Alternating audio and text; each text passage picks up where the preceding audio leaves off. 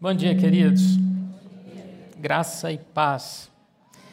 Que a paz do Senhor possa inundar o seu coração nessa manhã como você nunca antes sentiu em sua vida. Vamos orar? Senhor, nosso Deus e nosso Pai, o Senhor é tudo para nós, o Senhor é nosso Alfa e Ômega, nosso princípio e fim. O Senhor é aquele que tem tudo preparado para nós, o Senhor é aquele que um dia, na eternidade passada, preparou este culto, este momento, e nós estamos aqui reunidos para entronizar o teu nome ao mesmo tempo em que nós recebemos do Senhor renovação do nosso espírito, da nossa alma e do nosso corpo. Te pedimos para que o Senhor fale aos nossos corações com a tua graça e o teu poder nessa manhã. Vivifica-nos pelo teu espírito que em nós habita e que possamos sair daqui cheios de ti para viver uma semana de vitória em todas as coisas, em nome de Jesus Cristo. Amém. Queridos, dando continuidade ao nosso estudo de Romanos, hoje nós vamos falar daquele que é o capítulo de ouro desses 16 capítulos que nós temos na Epístola aos Romanos, capítulo 8. Mas para chegarmos lá, vamos fazer aqui um breve retrospecto. O apóstolo Paulo ele vem demonstrando nos capítulos anteriores acerca da incapacidade da lei em nos santificar, em nos justificar, em nos purificar. Paulo chega a dizer no capítulo 6, verso 14, que não estamos mais debaixo da lei, e sim debaixo da graça, algo que deve ter impactado os judeus naqueles dias. E Paulo entra no capítulo 7 dizendo que morremos para a lei e que também fomos libertados da lei. Duas frases, duas expressões extremamente fortes para alguém que tinha vindo do judaísmo. No capítulo 7, nós temos exatamente o contraste de tudo aquilo que Paulo vem a tratar no capítulo 8. No 7, nós temos um homem convertido ao Senhor Jesus e que, no entanto, não tem experiência nenhuma de como o Espírito Santo trabalha. E esse homem tenta fazer o melhor, mas ele não consegue. Ele está sempre errando, ele está sempre pecando. E então, ao final desse capítulo, Paulo fala: Desventurado homem que sou, quem me livrará do corpo desta morte? Paulo então diz que, olha, eu estou tentando e eu não consigo. Eu estou salvo, eu tenho o meu nome escrito no livro da vida, mas eu não consigo. A lei e seus sinônimos aparecem cerca de 30 vezes no capítulo 7. Não temos menções ao Espírito Santo. Já o capítulo 8 é o contrário. Nós temos mais de 15 menções ao Espírito Santo. O apóstolo Paulo então mostra que viver debaixo da lei é impossível vivendo debaixo da lei agradar a Deus plenamente, porque a lei a todo tempo ela nos condena. Ela provoca o pecado, ela revela o pecado e ao final ela nos condena. Em Gálatas 3 e 4, Paulo escrevendo a sua primeira epístola, diz que a lei teve um papel preparatório. Lei aqui, queridos, é a lei de Moisés, aquela dada no Sinai.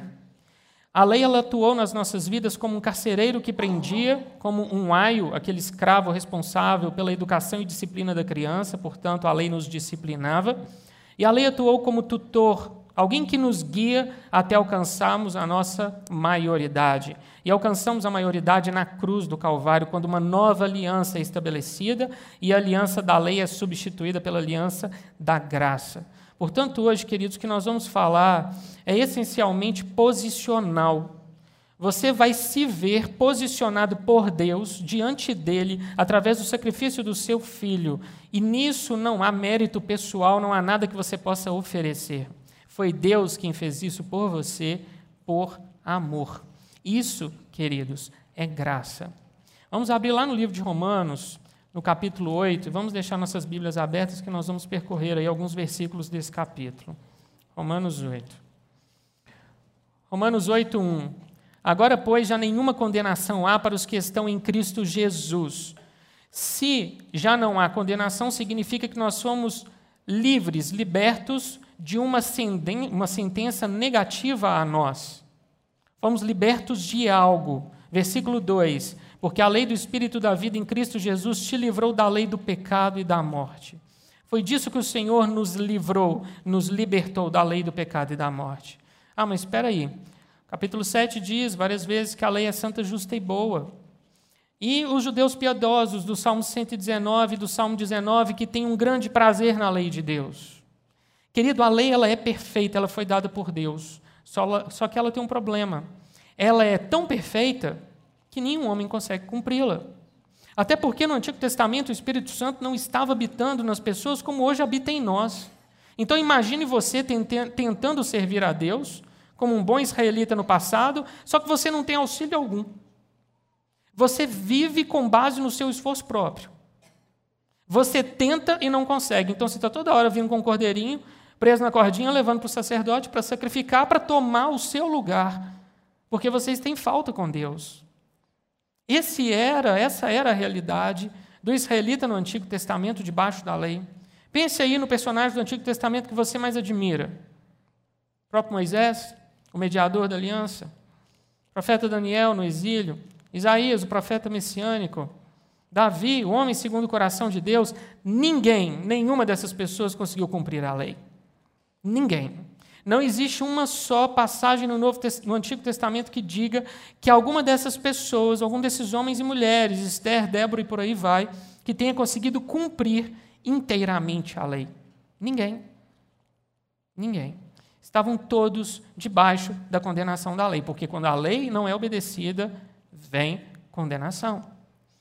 E o Senhor está nos dizendo aqui que Ele nos livrou dessa lei do pecado e da morte. Sim, a santa lei de Deus pode ser chamada de lei do pecado e da morte, porque ela tanto provocou um quanto o outro. Ela mostrava o que havia de pior em nós e não nos dava um remédio para nos sarar. Lá atrás, em Êxodo 24, a palavra nos diz que Moisés, depois de um prolongado encontro com Deus no alto do monte, ele recebeu a lei e ele desce com a lei. E ele expõe para o povo a lei.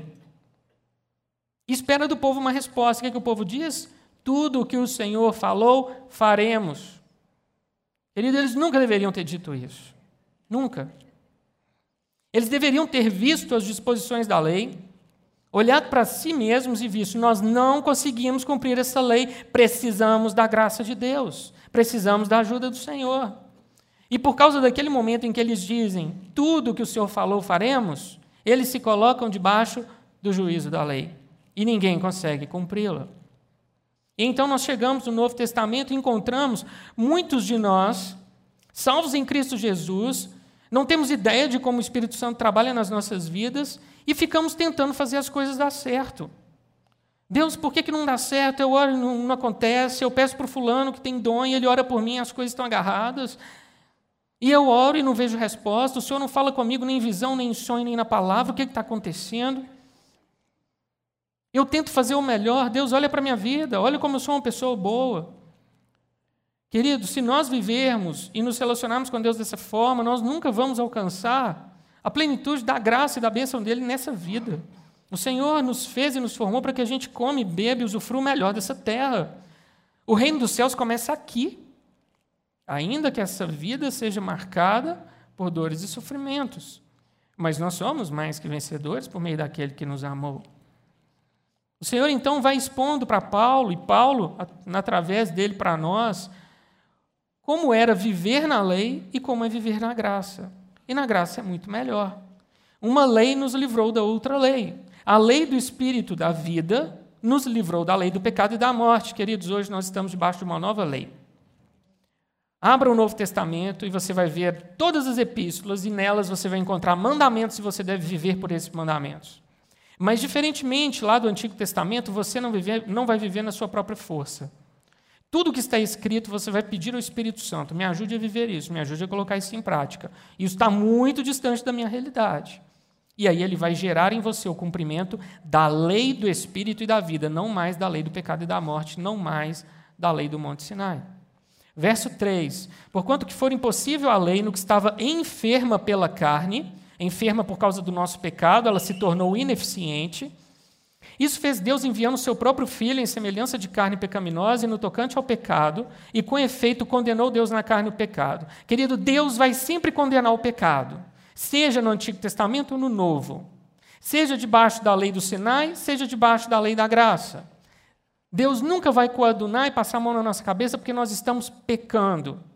Só que agora nós temos alguém que nos ajuda a viver como ele espera. O interessante é que no início desse verso é que ele diz que o que foi impossível à lei porque estava enferma. Guarde essa palavra, enferma. Vamos lá para Hebreus, capítulo 8. Vamos ver o que o Senhor diz a respeito da lei, completando isso. Hebreus 8, versículo, versículo 6. Hebreus 8, 6. Agora, com efeito, obteve Jesus ministério tanto mais excelente quanto é ele também mediador de superior aliança, instituída com base em superiores promessas. Sim, em relação à lei do Sinai, nós estamos vivendo uma aliança superior. Nós estamos vivendo debaixo de uma aliança melhor. Debaixo de uma aliança que tem promessas melhores, maiores e superiores. Ainda no mesmo capítulo, verso 13. Quando ele diz nova, nova aliança, torna antiquada a primeira, que é a aliança lá do Sinai, fundada na lei. Ora, aquilo que se torna antiquado e envelhecido está prestes a desaparecer. Lá atrás, Paulo fala em Romanos 8 que a lei estava enferma. Aqui em Hebreus, o autor diz que ela se tornou antiquada e envelhecida e prestes a desaparecer. Um dia eu estava dando uma aula numa igreja a respeito dessa carta, falando coisas semelhantes a respeito da graça de Deus. E um irmão levantou a mão e perguntou: Mas espera aí, como que Deus pode ter instituído uma lei que depois de um tempo perde o vigor, perde o valor ou deixa de valer? Aqui eu acredito que nós temos pessoas formadas em direito e também advogados. Tem um dispositivo legal no ordenamento jurídico brasileiro que diz que lei posterior revoga interior quando expressamente o declare. Nenhum homem, nenhuma mulher do Antigo Testamento conseguiu cumprir a lei. Era necessário que alguém conseguisse cumpri-la para então dizer: hoje ela está sendo substituída. Como ninguém conseguiu, Deus envia o seu filho, Jesus Cristo. E Jesus, quando vem ao mundo, o que ele encontra? Uma lei parecendo uma árvore de Natal, cheia de penduricalhos. Os judeus acrescentaram tantas coisas à lei que ela já não era mais simplesmente a lei de Deus. Então Jesus pega, limpa a lei, reposiciona a lei e cumpre a lei. E ali na cruz, ele dá um brado dizendo: está consumado. A partir de agora, entra em vigor uma nova lei, a lei do Espírito e da vida. E poucos dias depois, o Espírito Santo é derramado sobre aqueles 120 irmãos, e então ele é derramado continuamente no decorrer da história, inclusive sobre nossas vidas. E então ele nos capacita a viver a lei do Espírito e da vida. E é interessante porque vários dispositivos que nós temos no Novo Testamento, mandamentos e instruções, são uma releitura da lei de Moisés. São uma validação do Antigo Testamento. Só que agora nós temos o nosso Consolador para nos ajudar. E ele então nos ajuda a viver uma vida íntegra aos olhos do Senhor. Enquanto aguardamos pelo dia em que seremos coroados. Capítulo 8, verso 9. Vós, porém, não estáis na carne, mas no Espírito, se de fato o Espírito de Deus habita em vós. E se alguém não tem o Espírito de Cristo, esse tal não é dele. Debaixo da, da graça, então, nós temos o Espírito Santo habitando em nós. Repita comigo: Eu tenho o Espírito Santo. E se alguém não tem o Espírito Santo, esse tal não é dele. Não tem mimimi aqui, não, queridos, viu? Deus tem hora que, aos olhos da nossa cultura, ele é politicamente incorreto, e eu acho isso ótimo porque ele divide claramente. Você tem o Espírito? Você é meu filho. Você não tem? Você não é o meu filho. Verso 11: Se habita em vós o Espírito daquele que ressuscitou Jesus dentre os mortos, esse mesmo que ressuscitou a Cristo Jesus dentre os mortos, vivificará também o vosso corpo mortal, por meio do seu Espírito que em vós habita. Repitam comigo: o Espírito Santo que habita em mim vivifica o meu corpo. Essa palavra vivificar, aqui ela tem um termo escatológico e profético. Ao final dos tempos nós seremos glorificados, nós teremos um corpo semelhante ao de Jesus. Isso significa ser vivificado. Se você tem curiosidade do que você vai conseguir fazer, leia Lucas 24. Vai ser o que você vai conseguir fazer com o seu corpo, glorificado. Só que essa palavra também tem um significado para nós hoje. O Senhor nos vivifica continuamente, queridos. Hoje, é o 24 dia desse ano que eu saio da minha casa e me coloco perante irmãos, perante a igreja do Senhor, para ministrar. Eu só consigo fazer isso porque o Espírito Santo vivifica o meu corpo mortal. Ele fortalece os meus ossos. Ele lubrifica as minhas cartilagens. Ele toca na minha musculatura, ele me mantém de pé, ele me ajuda a andar. Isso só é possível porque eu tenho o Espírito Santo em mim e isso ele faz também em você. Ele te vivifica. Tem algum problema no seu corpo? Você está com algum diagnóstico? Tem alguma coisa que está doendo? Querido, o Espírito Santo que habita em você vivifica o seu corpo mortal. É uma promessa. Então você tem o Espírito e você é vivificado pelo Espírito. Ainda no capítulo 8, versículo 14. Pois todos os que são guiados pelo Espírito de Deus são filhos de Deus. Esse versículo é ótimo, queridos. É outro versículo que também divide.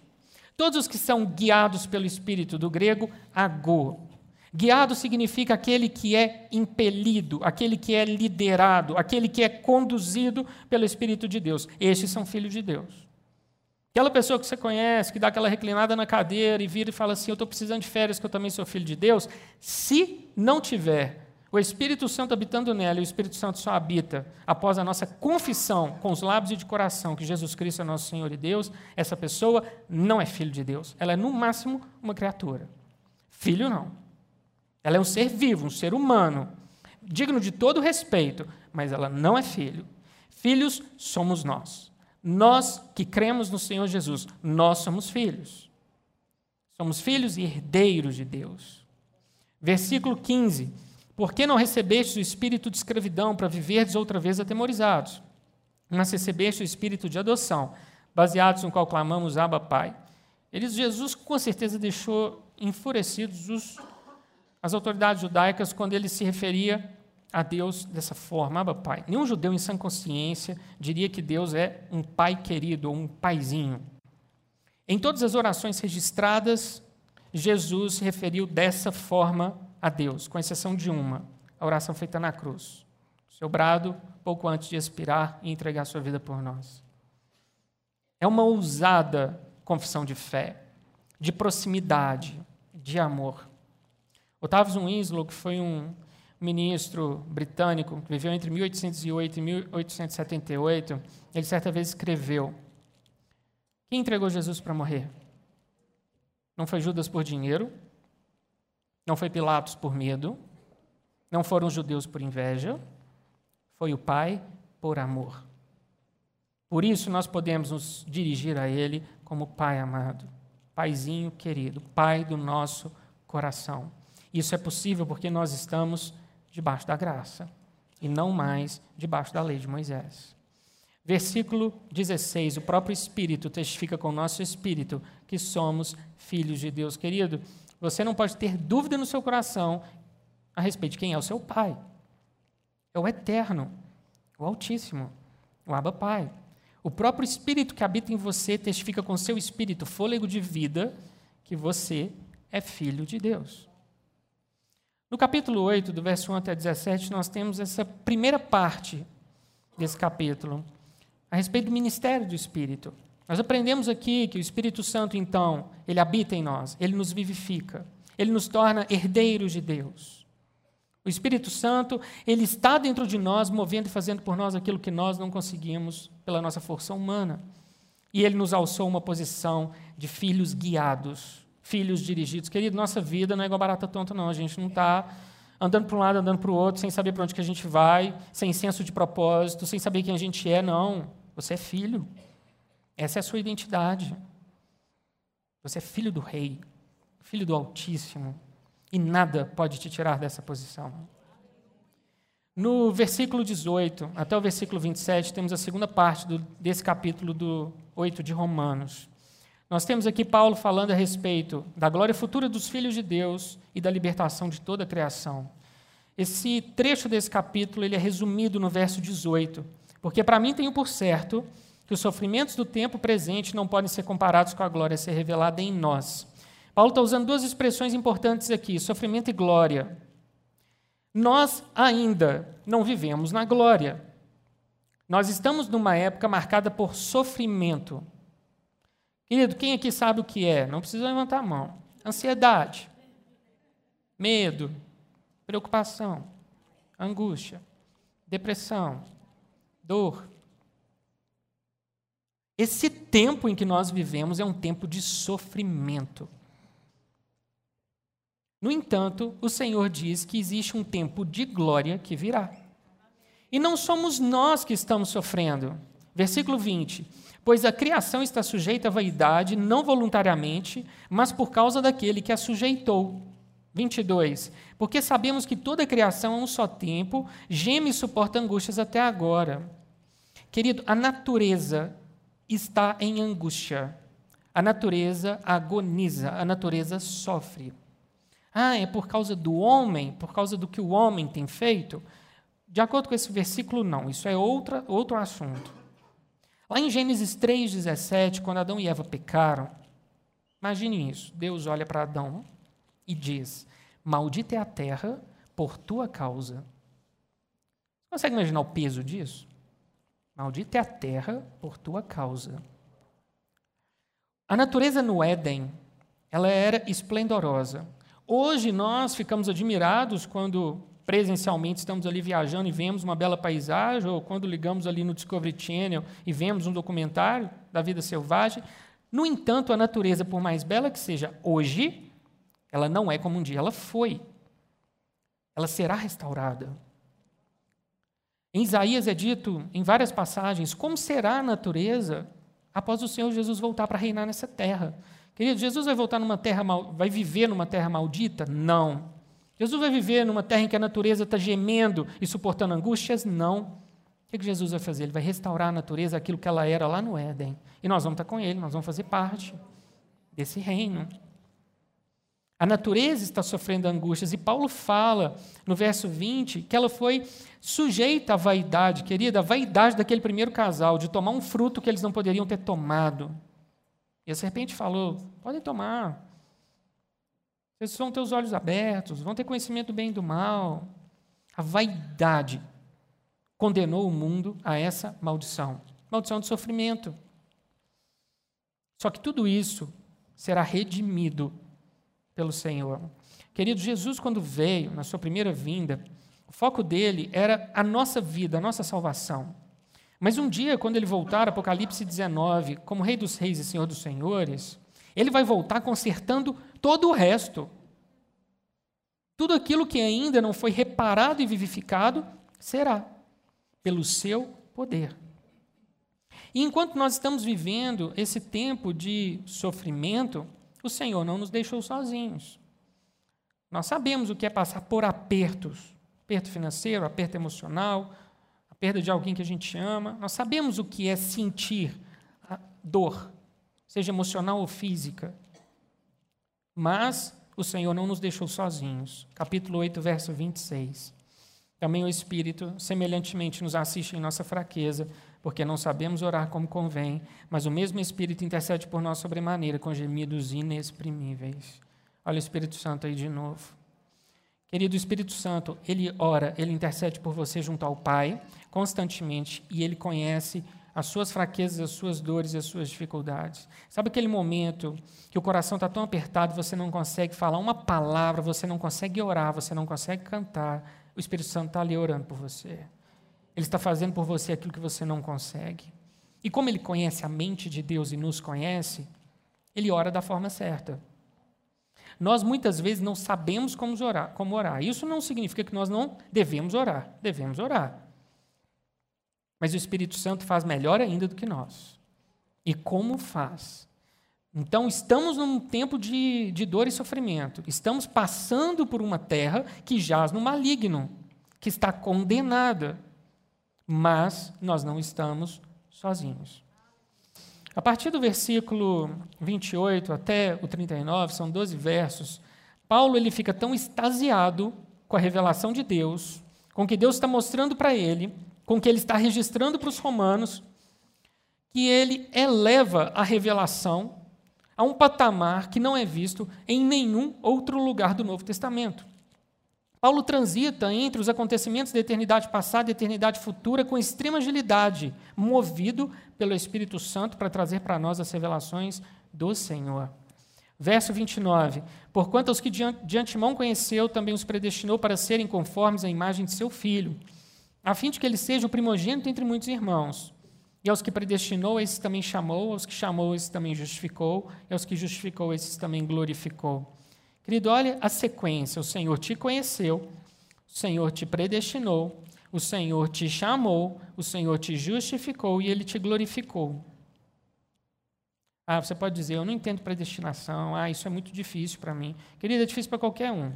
Como a escolha de Deus, a eleição de Deus, pode ser compreendida se na mesma Bíblia que fala a respeito dele escolher sem consultar ninguém segundo a sua própria vontade, a Bíblia também diz que tudo que nós fazemos é responsabilidade nossa. Como que responsabilidade humana caminha lado a lado com a escolha de Deus? Queridos, nossa mente não é capaz de entender. Nós só temos que crer. Na eternidade, com uma nova mente, um corpo glorificado, aí sim a gente pode vir a entender como essas duas coisas se relacionam sem conflitarem. Mas no presente, nosso, a nossa responsabilidade é crer e confiar. Se está escrito, nós declaramos e confessamos com os nossos lábios. O Senhor, então, ele te conheceu, ele te predestinou, ele te chamou, ele te justificou e glorificou. Epa, peraí. Glorificou como assim? Glorificar significa que este corpo mortal que você tem será revestido de glória e transformado como no corpo de Jesus. E você vai, no piscar de olhos, está no Brasil, no momento seguinte você está nos Estados Unidos, por exemplo. Você pode atravessar paredes, como Jesus, as portas trancadas e ele se coloca no meio dos apóstolos. Você ainda vai poder se alimentar, se Deus quiser, vai ter chocolate na eternidade, né, queridos? E paçoca também. E você vai poder fazer coisas que hoje você não faz. Só que, e esse corpo vai ser imortal. Algum de nós já é assim? Só Jesus. Só Jesus. E ele coloca no verbo passado, no tempo passado.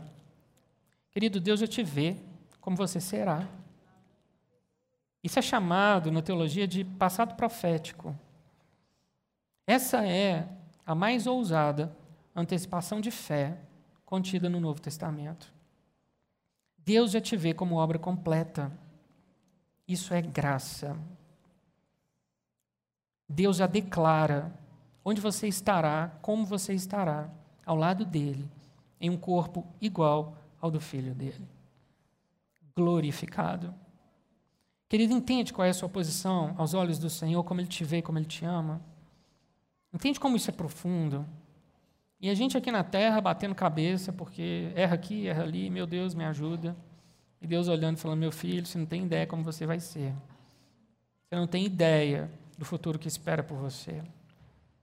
Querido, isso é graça sobre graça, maravilhosa graça, inexplicável graça. Isso é Deus trabalhando em nós. Isso é Deus que de antemão prepara todas as coisas. E Paulo, ele fica tão em êxtase, tão alegre, ele diante dessas revelações, ele começa a fazer perguntas. Ele levanta a cabeça e ele se coloca como aquele homem lá de Abacuque, que de cabeça erguida anda altaneiramente. Ele fala: Peraí, eu sei quem eu, sou. Eu sei que um preço muito grande foi pago. Olha a posição a qual Deus me alçou. Então ele começa, a partir do verso 31, a indagar. Que diremos, pois, à vista dessas coisas, se Deus é por nós, quem será contra nós? 32. Aquele que não poupou o seu próprio filho, antes por todos nós o entregou, porventura não nos dará graciosamente com ele todas as coisas? Não são algumas, são todas, viu, queridos?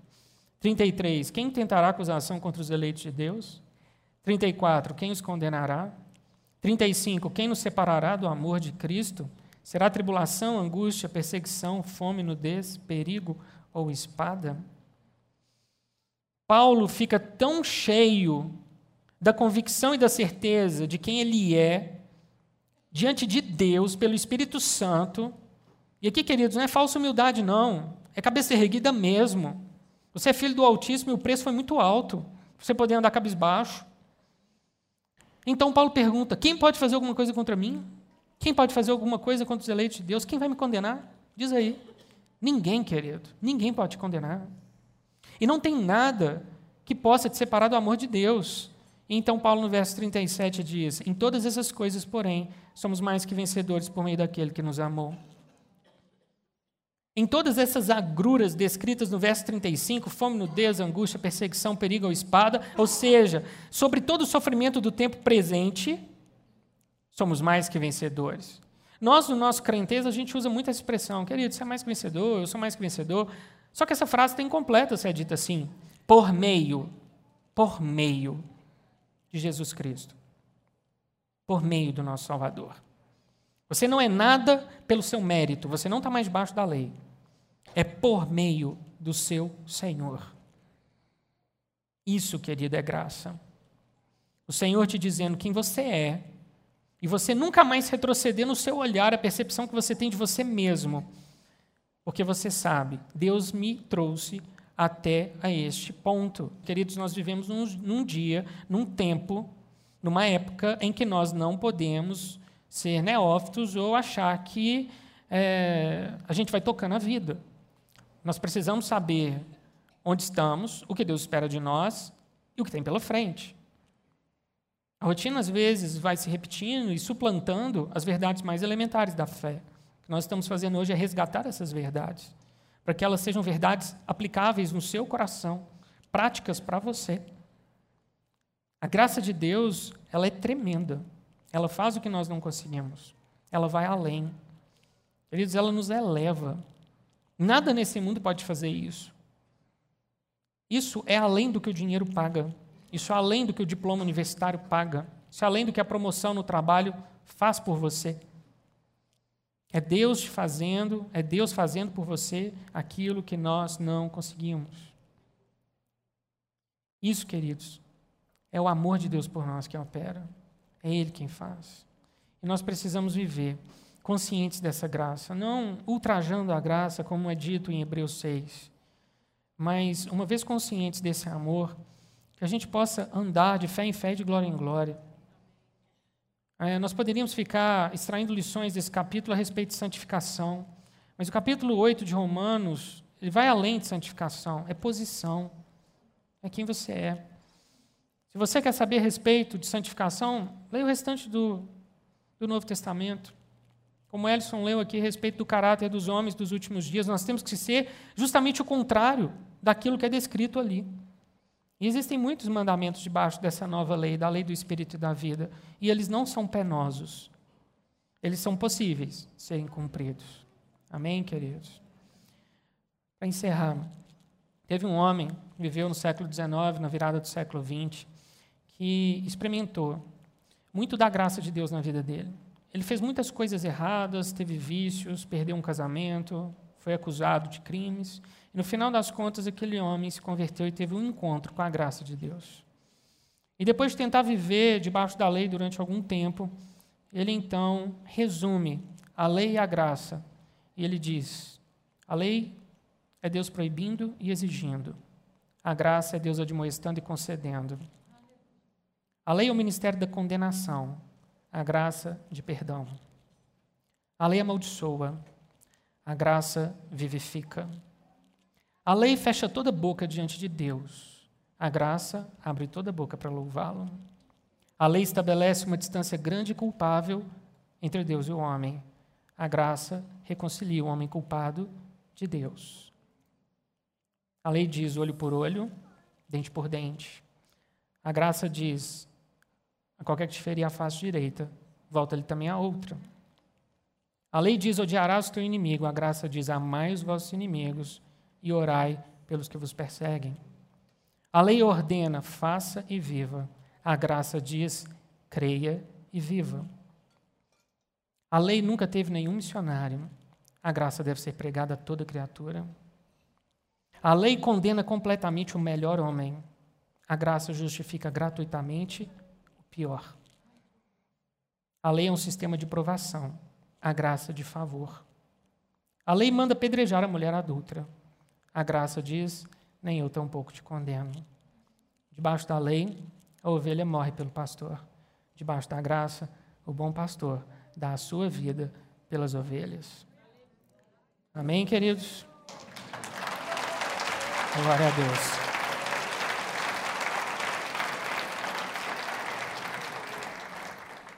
Vamos ficar de pé e agradecer ao nosso maravilhoso Deus pela sua graça. Senhor, nosso Deus e nosso Pai, hoje nós entendemos um pouco mais profundamente naquilo que o Senhor traz aos nossos corações da tua maravilhosa revelação. Nós entendemos, Pai, que estamos hoje debaixo de uma nova aliança, uma aliança que teve um preço muito alto, que foi celebrada ali na cruz, quando Jesus se entregou por nós. Só Ele poderia cumprir toda a lei para nos livrar da lei e nos reposicionar diante do Senhor, nos dando a ajuda do Espírito Santo para viver uma vida agradável aos teus olhos. Senhor, nós hoje deixamos para trás toda culpa, toda acusação, tudo aquilo que Satanás tem lançado contra nós para nos mostrar que não somos amados, não somos perdoados, ou até mesmo na nossa busca por fazer o melhor pela excelência, nos sentimos aquém. Senhor, nós não estamos aquém. O Senhor nos diz nessa manhã que nós somos amados, perdoados, justificados pela Sua maravilhosa graça. Senhor, deixamos para trás tudo aquilo que foi incutido em nossas mentes no nosso começo da caminhada cristã, ou aquilo que nos disseram na nossa família, ou no ambiente em que nós crescemos, de que a gente tem sempre que ficar fazendo por merecer para comprar o favor de alguém. Deus, o Senhor é quem veio até a nós pelo seu Filho. E nós, nesse dia, entendemos, Pai, que o que nós podemos fazer é viver uma vida que seja uma expressão de gratidão ao Senhor. Obedecê-lo hoje já não é mais um peso, mas é sim, Deus, uma obrigação por parte de cada um de nós, que nós cumprimos com a ajuda do Espírito Santo. Senhor, nós fazemos isso pela tua graça, não fazemos isso pelos nossos méritos. Senhor, lá no mundo nós estávamos até onde os nossos méritos e a nossa força nos levou. E olha onde nós chegamos. Hoje nós estamos diante do Senhor e olha para qual posição o Senhor nos chamou, a ponto do Senhor dizer que já fomos justificados, porque assim o Senhor nos contempla. Senhor, nós chamamos de todo o nosso coração e te pedimos para que, como igreja, nós possamos viver essa graça. Não, Senhor, uma graça ultrajada, uma graça manchada, mas uma graça viva e eficaz. Uma graça que é obedecida, vivida e experimentada. Espírito Santo, hoje, nessa manhã, nós te reposicionamos em nossas vidas. Não queremos mais entristecê-lo, não queremos anulá-lo em nossas vidas com os nossos pecados e paixões. Nós queremos que o Senhor revele a nós quem é o Pai. Queremos ter acesso sempre ao Filho pela tua presença. Queremos conhecer a palavra, queremos viver a palavra pelo teu Espírito, Senhor. Ajuda-nos, somos imperfeitos, pecadores, mas, todavia, salvos pela graça. Louvado seja o Senhor que nos trouxe até aqui, e louvado seja o Senhor que nos dá um vislumbre da glória que há de ser revelada a cada um de nós, em nome de Jesus Cristo. Amém. Amém.